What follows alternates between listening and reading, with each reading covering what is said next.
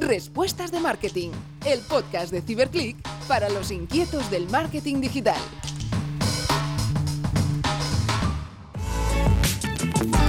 Hola a todos y bienvenidos a un episodio más de Respuestas de Marketing. Es un placer estar aquí hoy con vosotros un día más. Hoy arrancamos capítulo acompañados por Enrique Burgos, el gerente de marketing digital para Europa Occidental en The Coca-Cola Company. Bienvenido Enrique y muchísimas gracias por estar aquí hoy con nosotros. Muchas gracias por invitarme, un placer estar aquí con vosotros. Enrique tiene más de 20 años de experiencia en marketing y transformación digital y siempre ha estado vinculado a estas áreas junto con la de desarrollo de negocio y gestión de cliente.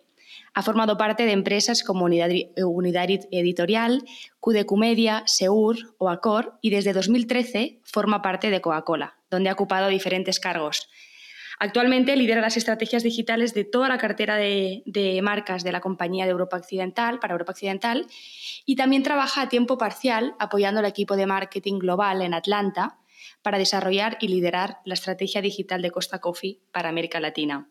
Enrique, si te parece, empezamos con las tres preguntas de siempre. Muy bien. ¿Cuál es la tendencia de marketing digital más relevante para ti? ¿Qué crees que está por llegar? Yo la verdad es que hay, unas, pocas y justo en este momento de, que estamos viviendo tan particular creo que se están acelerando eh, algunas especialmente.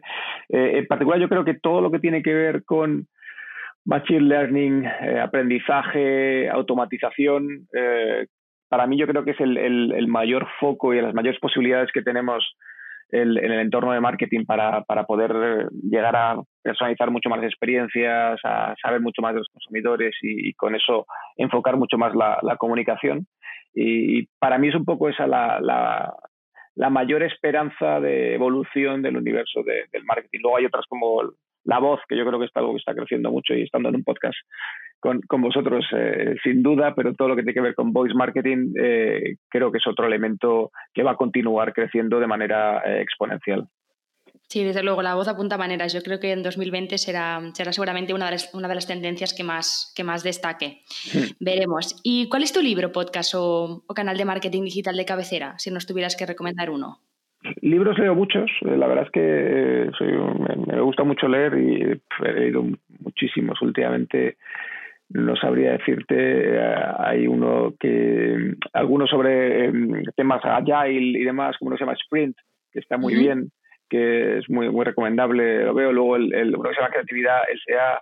de Ed Catmull también es muy interesante. Y luego blogs, pues también intento seguir muchos el blog de Brian Solis creo que es muy bueno, Marketing Land, eh, Advertising Age también para seguir un poco las noticias generales del universo marketingiano. Eh, pero, pero intento leer muchos, intento guardar todos los días un rato para, para seguir un poco el, mi feed de, de blogs y artículos para, para estar al día, porque hoy en día esto va tan rápido que o estás al día o estás fuera. Sí, sí, hay una marabunta de información y de fuentes. Yo, mira, anoto algunas porque hay algunas que no las conocía, ya las, ya las miraré. ¿Y qué es para ti un buen profesional de, marketing? ¿Qué cualidades o habilidades crees que debería tener? Bueno, yo, creo que tiene que tener, lo, primero para mí, la mente abierta. Yo creo que tiene que ser una persona con, eh, abierto a la, a la, evolución, abierto a los cambios. Eh, como te decía hace un momento, tiene que estar súper actualizado con lo que pasa, en formación continua. O sea, no me vale, eh, hice la carrera, he hecho un máster y tal, y luego me he hecho uno de digital. Me he hecho un máster digital hace cuatro años. Yo creo que eso está, no, está totalmente obsoleto, absolutamente.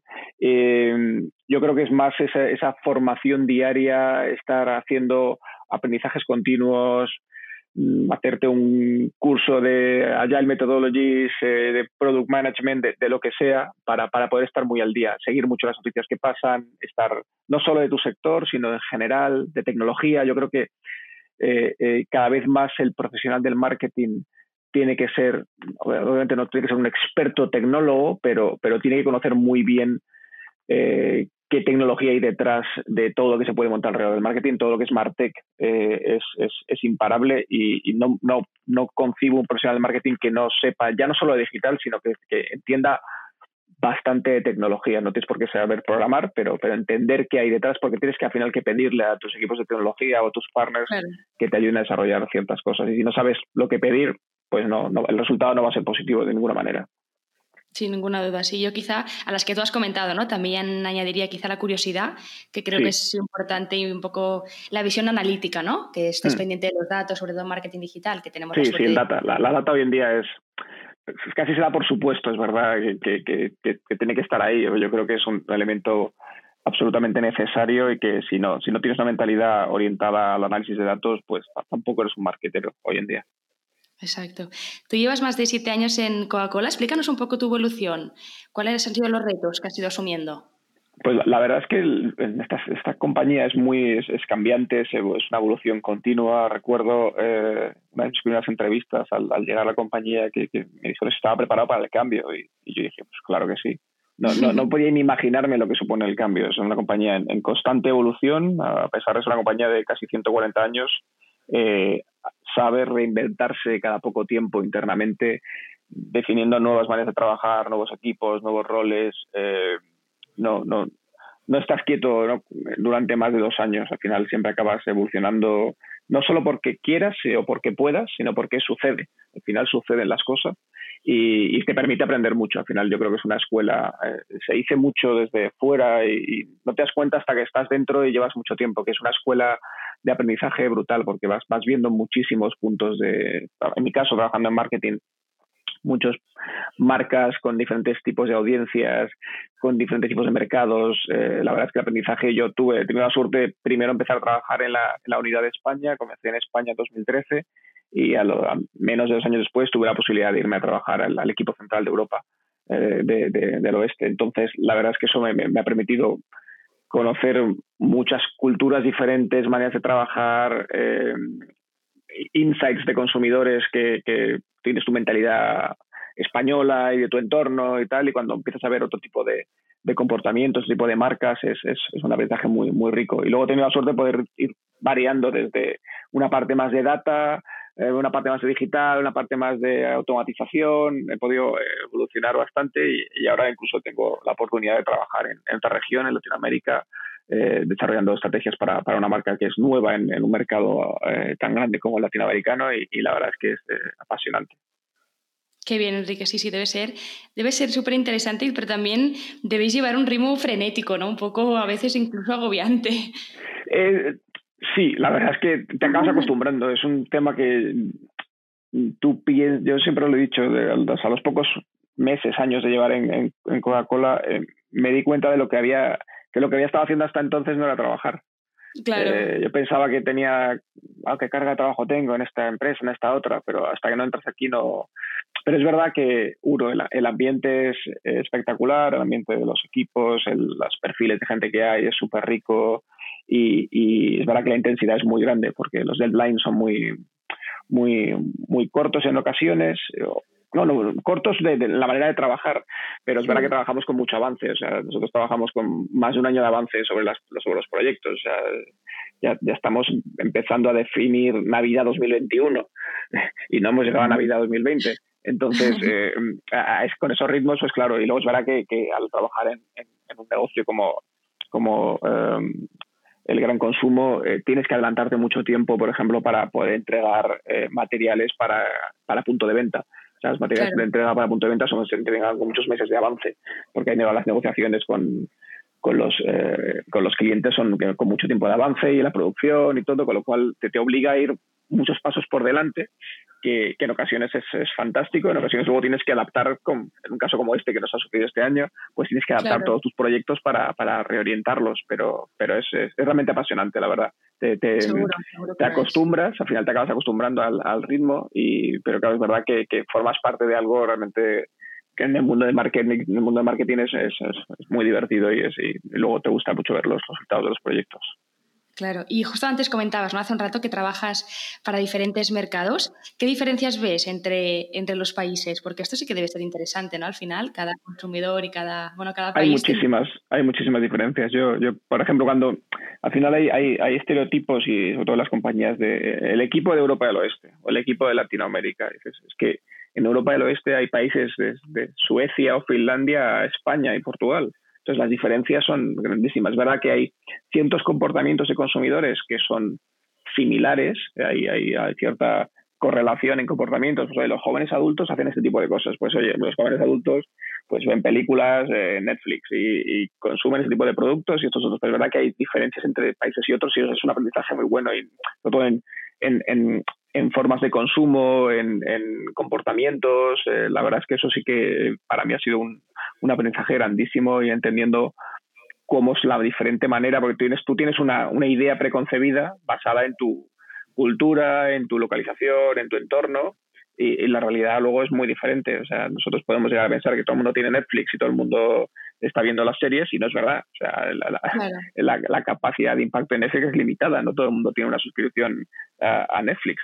Entonces eh, tienes que adaptarte a eso y, entonces la, presencia de una marca como la nuestra que tiene una capilaridad que, ninguna marca en el mundo, en el mundo puede tener, eh, te, hace abrir muchas, muchas opciones a, la hora de pensar en estrategias, en herramientas de comunicación, medios.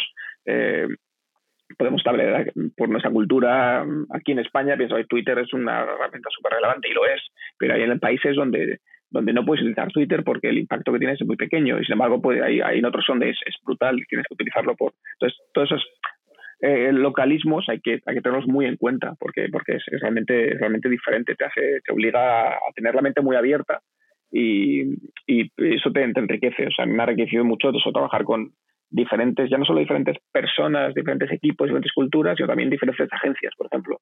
Trabajar en el mundo de la agencia eh, ha sido muy interesante, ha sido un aprendizaje muy grande para en, mi carrera de entender cómo, cómo, lo diferente que son una agencia alemana de una agencia británica, de una agencia norteamericana, de una agencia española. Eh, con sus pros y sus cons, no, no hay uno mejor que otro, eh, pero son muy diferentes en las maneras de trabajar, en los deliveries, en la implicación, en la pasión, es absolutamente diferente. Claro, claro, sí, sí, cada uno, ¿no? Cada cultura al final tiene su manera de hacer y sus, no, no, y, sabes que para ciertas cosas es, más interesante a lo mejor elegir o personas de un equipo que tengan esta cultura o sean de esta localización o agencias que sean de esta o de otra, porque, porque al final dices, oye, quiero algo muy preciso, muy tal, cógete una agencia alemana que van a ser matemáticos en la entrega, pero claro, a lo mejor no les puedes pedir eh, algo de innovación, algo de frescura o algo de improvisación, porque no, no, está en su ADN. Sin embargo, quieres improvisación y más creatividad, pues cógete una agencia española o latina y ya verás. Pues, claro. eso. Claro, claro. Al final también debe ser súper enriquecedor, ¿no? Porque trabajar con distintas, como con distintas culturas e idiosincrasias debe ser. Absolutamente. Eh, para mí ha sido el, mayor beneficio personal, ha sido ese, sin duda, por ahora es el, el, porque claro, al final tú estás en un entorno normalmente nacional, trabajas con compañeros, en, muy bien, agencias, tal, muy, muy interesante, pero de repente el salto es, realmente muy interesante. Claro. Y Enrique, tú siempre te has vinculado a áreas de, de trabajo relacionadas con el entorno digital, ¿no? Desarrollo de mm. negocio, transformación digital, marketing. ¿Qué consejos le darías a alguien que acaba de empezar en este mundillo? Pues la, verdad es que el otro día tuve la suerte de, vivir esta experiencia porque una, eh, una persona, la amiga de un familiar y tal, me pidió consejo, es una, chica joven que estaba estudiando marketing, quería saber qué, tenía que hacer, hacia dónde iba. Y, mi consejo va muy en, lo que hemos estado hablando al principio de la conversación, es, es ser muy proactiva, ser muy curiosa, eh, aprende en continuidad eh, y sobre todo ten una actitud, que lo, que más buscamos hoy en día en, los departamentos de marketing, en, digital, donde sea, es, es gente con ganas, gente proactiva, gente con pasión. O sea, el, que tengas un cum laude en, la carrera, sinceramente, no, me, da, me da, da lo mismo. O sea, no, no es algo que vaya a, a, igual a lo mejor mis compañeros de recursos humanos hacen un filtro por ahí, no, no digo yo que no, pero, pero cada vez menos. Yo creo que los, los soft skills eh, están, están tomando una, una importancia eh, radical y gente con mucha pasión, gente con ganas, eh, que eso no quiere decir que haya que trabajar 27 horas al día. O sea, quiere decir que, que, lo que hagas lo hagas con, con muchas ganas, con, con, mente inquieta, con ganas de investigar, ganas de proponer, sin miedo.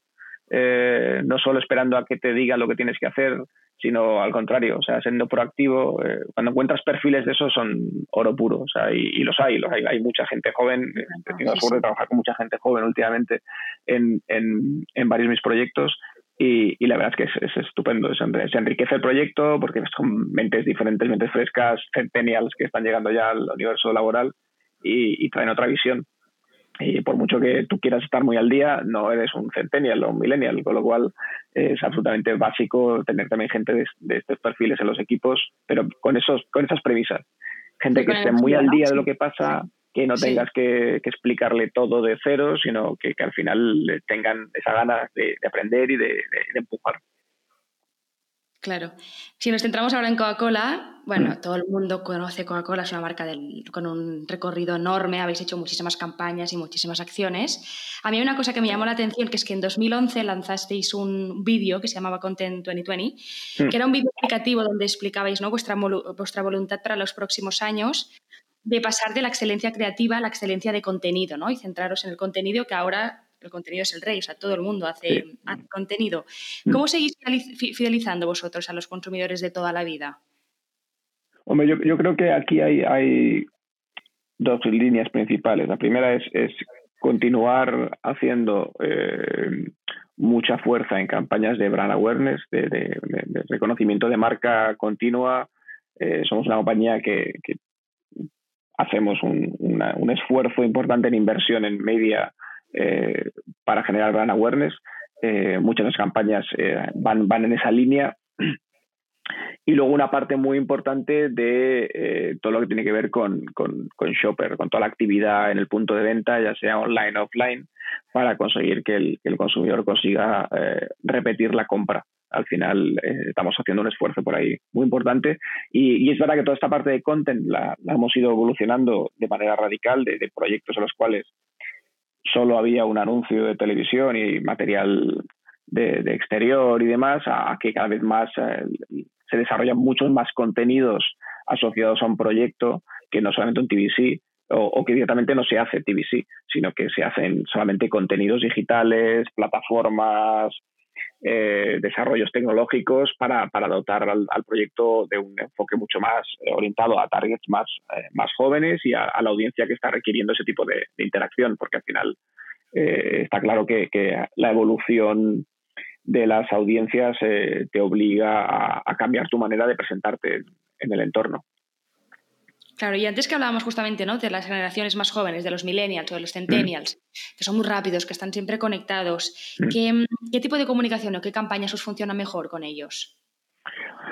Pues eh, ahí estamos tratando de, estar en sus, en sus entornos. O sea, al final yo creo que eh, ha habido una evolución clara de, en muchas compañías de, gran consumo y no tanto de gran consumo, sobre todo las que no tenemos un, e-commerce directamente, sino que, que comercializamos a través de, de terceros, eh, un foco grande de tener presencia en sus plataformas, donde ellos están, más allá de traernos a nuestras plataformas. O hubo una tendencia hace unos años de hay que traer al consumidor a, nuestra plataforma para contarle lo que hacemos y tal, a nuestros eh, own media, pero te das cuenta de que, eso, si tienes un e-commerce, tiene un sentido mucho más grande. Si no tienes un e-commerce, pues al final es, es, es más relativo. Entonces es mayor presencia en sus plataformas, en sus redes, en, plataformas como, de música, de vídeo y tratar de estar ahí muy, muy presente. El, todo el universo influencer es algo que se está y se ha trabajado mucho y seguimos evolucionando, seguimos viendo cómo, cómo tener una relevancia dentro de, esta cultura digital, cultura urbana, cultura más joven, para poder tener una presencia en sus hábitos de, consumo, de experiencias, de, vida y, estamos en esa, en esa fase, la verdad es que con, con, éxito en algunos casos y tratando de, aprender todos los días. Al final es que es un aprendizaje continuo. Es verdad que, que muchas veces depende de factores inapreciables o imposibles de prever el, que tengas un éxito rotundo o no. Al final ahí no solo consiste en trabajar con las mejores agencias eh, de comunicación o los mejores desarrolladores, sino que depende también de factores de de suerte, de impacto, de, que algo suceda que haga que, tu acción tenga una mayor relevancia en esta audiencia. Totalmente, totalmente. Sí, hay, hay cosas muchas veces que no dependen de nosotros, ¿no? no, no, no. Y a veces, ¿no? Las, las campañas o las acciones más chorras o más tontas, no sabes por qué, alguien se hace viral o alguien lo comparte y hacen como un clic, hace un boom y de repente están... están Eso es lo que mejor funciona. Si lo quieres todo, todo planificado, es, es, prácticamente imposible. Al final hay que ver que, que, hay cosas que, que, explotan por lo que sea y, tienes que conseguir eh, atrapar ese hilo y tirar del hilo para, para que consiga... Eh, tener mayor, mayor impacto. Pero es verdad que hoy en día requiere, requiere de una planificación importante, de tener una, una, conexión y un conocimiento profundo de, esos touch points donde poder eh, activar eh, para generar ese tipo de, relevancia en, las audiencias. Claro, total, Enrique. ¿Y nos podrías compartir alguna, alguna acción o campaña de marketing en la que estáis trabajando ahora? O si no, puedes dar muchos detalles un poco en qué rumbo en qué dirección os vais a mover. Al final, el, el rumbo eh, depende mucho de los proyectos. Lo que, lo que, lo que sí te puedo decir es que el, el, foco en, en, en, Digital First es cada vez más grande. Eh, no solo eso me, me, alegra mucho porque estoy en ese área y es, es fantástico, pero, pero sin duda está habiendo un cambio radical en, en cómo afrontamos los proyectos, las campañas, el posicionamiento de las marcas para que el, el, la conexión con el consumidor sea, sea mucho más relevante. y eso ha sido un cambio eh, importante en la compañía. Eh, nos ha supuesto cambiar desde el roster de agencias a, la, formación interna de equipos, al análisis de los insights, eh, que nos ha hecho supuesto un cambio muy, muy, importante porque tanto los equipos de, análisis de, consumidores y tal estaban planificados de una manera que no que, han tenido que evolucionar también. Entonces, el, lo que estamos viendo todos es que el, el, el approach a proyectos del, tanto del 20 como del 21, el 20 pasa que ha sufrido todo esto y nos ha, nos ha, nos ha descabalado muchos proyectos, pero todos los proyectos del 21 eh, son digital first eh, y eso eh, creo que, que, que, se va a ir notando, que va a tener un impacto cada vez más relevante. Estoy, estoy viendo propuestas de proyectos que queremos lanzar el año que viene que son realmente eh, transformadores en, en, una compañía como la nuestra. He visto cosas en otras localizaciones, eh, cosas que estoy estamos haciendo para, para, para Costa en, en, Latinoamérica y tal. Al final es, tratamos siempre de, enfocarnos, porque al final cada vez más en, nuestros, la mayoría de nuestros productos el consumidor principal es un consumidor o millennial o centennial.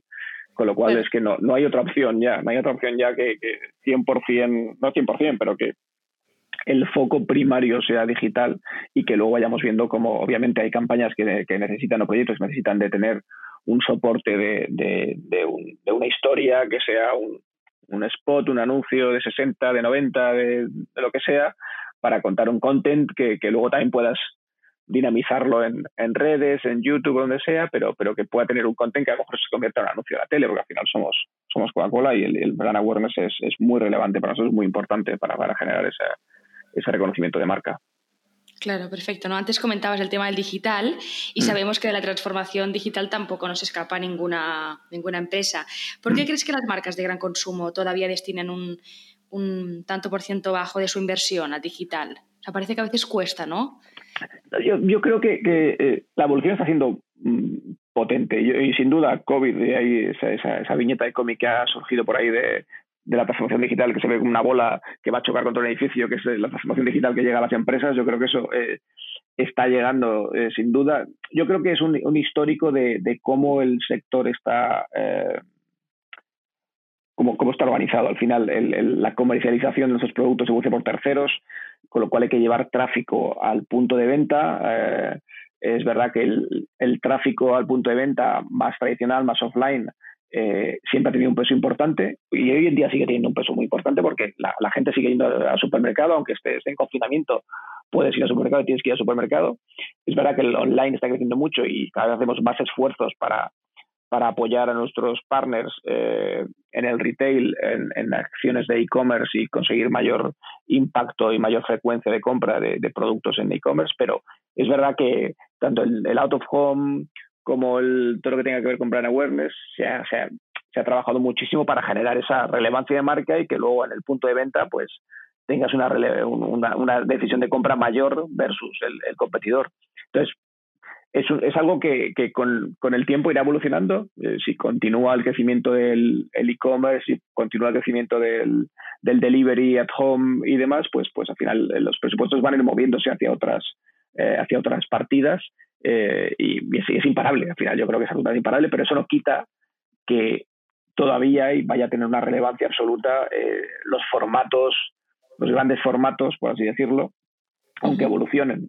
Cosas de las cuales eh, me siento altamente orgulloso fue lo, que hizo Coca con Stranger Things, la última temporada de Stranger Things, la presencia de Coca en, en, la historia era espectacular. O sea, de hecho, incluso sacamos la Coca-Cola fallida del 82, se volvió a sacar. Al final yo creo que son elementos en los cuales la evolución del marketing va por ahí. A lo mejor no haces un, anuncio al uso, pero haces una integración de marca dentro de la serie de mayor éxito en el mundo eh, para que tu marca tenga una relevancia brutal y esa, esa relevancia la están viendo los chavales jóvenes. Entonces, al final, dices, tiene mayor impacto eso que a lo mejor hacer un 60 segundos eh, en el cual inviertas eh, una cantidad ingente de dinero. Totalmente. Y dentro de, vuestro equipo de marketing, ¿qué retos os planteáis de cara a 2021? Pues, la verdad es que 2021 el, mayor reto es entender cómo nos vamos a adaptar a, a una era post-COVID, si hay una era post-COVID, eh, o si va a ser todo COVID de, aquí en los próximos años. Eh, es el no. Yo esperemos que, no. va a acabar. No, esperemos que acabe, sí. Yo creo que el, el, el reto es entender el, la evolución del comportamiento del consumidor. O sea, yo creo que ahí estamos teniendo un foco súper importante en entender cómo está evolucionando el comportamiento del consumidor en, respecto al consumo de, bebidas. De, eh, y entonces tenemos que, que ir viendo qué, herramientas o qué, triggers hay que activar para, para poder generar el, la, la, intención de compra y la, y la compra eh, repetida en, definitiva. Entonces ahí yo creo que ahora mismo es un análisis continuo de, viendo mercado por mercado cuál es la evolución. Eh, yo estoy viendo, por ejemplo, como en Latinoamérica todavía están en la primera ola de coronavirus. Entonces, eh, eh, van varios meses, ¿verdad? Cuando aquí en Europa estamos ya en, muchos países en, la segunda ola, empezando segunda ola o ya en mitad de segunda ola, entonces eso te impacta totalmente porque en países donde van a empezar a salir a la calle para volver a vivir y aquí vamos a volver a entrar. Entonces, todo eso te impacta en, y hay que tener muy claro que tus estrategias de comunicación y de, captación de clientes y de awareness tienes que moverlas en función de este tipo de cosas. Eh, al final, porque, porque va, a haber un impacto claro. O sea, si la gente puede salir o no puede salir, pues puedes hacer acciones más potentes para dirigir a gente a que vaya a, bares y restaurantes, o si es que si no hay bares y restaurantes, no puedes mandarles allí, con lo cual hay que mandarles al e-commerce para que pidan a casa o al delivery. Entonces, eh, yo creo que ese es el mayor eh, elemento, entender la situación en la que estés y la que viene, que a veces es muy difícil, pero sobre todo entender cuál es, cómo está evolucionando el comportamiento del consumidor. Claro, totalmente. O sea, al final sí es bueno, desafortunadamente no hay que añadir este, este ingrediente extra, ¿no? Que sí, que es el COVID, y al final pues adaptarnos e intentarlo sobrellevar de la, de la mejor manera posible. Y para acabar, Enrique, que nos, quedamos, nos estamos quedando sin tiempo, ¿podrías compartirnos alguna curiosidad de Coca-Cola? Algo que, no sé, que hagáis diferente o que te sorprendiera cuando entraste a la compañía? Uf, em, buena pregunta, buena pregunta. Eh, yo creo que el, para mí un punto, un punto muy, muy relevante es el, el, ambiente de trabajo, aunque parezca mentira, he trabajado en muchas compañías, el ambiente, eh, nunca he percibido una competitividad que podías percibir a lo mejor en otras empresas o, o, que podía percibir, que podías llegar a pensar que desde fuera puede haber. O sea, he percibido siempre una colaboración extrema entre, entre personas, equipos, eh, eh, que, me ha sorprendido siempre. Y, luego, en, líneas generales, en, vamos, en 99,9%, eh, gente con mucho talento. O sea, y con expertise en sus áreas, que, siempre gente que puede aportar algo. O sea, desde gente más joven a gente muy veterana. Y es, es, esa, combinación me ha parecido siempre fantástica, pero el, ambiente eh, me ha parecido algo siempre sorprendente. la, preocupación por la persona, eh, por las familias, por tal. Yo creo que eso es, es, algo muy relevante y que no lo he visto y no lo he vivido en, en, ningún momento de mi carrera. Qué bien, qué suerte, porque al final eso marca la diferencia, ¿no? O sea, pues, Totalmente. Tiempo en el trabajo y qué mejor que sea agradable, ¿no? Y que trabajes con gente pues comprometida y que colabore, que ayude. Sin duda. Qué genial, Enrique, un placer. Muchísimas gracias por dedicarnos hoy tu tiempo. Ah, muchísimas gracias a vosotros. Ha sido un, placer tener una conversación así amena y, tranquila. Yo encantado de poder colaborar. Espero que podáis cumplir todos vuestros objetivos y todos los retos ¿no? que tenéis en mente, que no son pocos. Seguro, espero que sí. Y a vosotros, gracias por acompañarnos también un día más. Eso es todo por hoy. Nos vemos en el próximo capítulo donde hablaremos con Francesca Soleil para descubrir qué está tramando DAM. Nos vemos pronto. Que tengáis muy buena semana.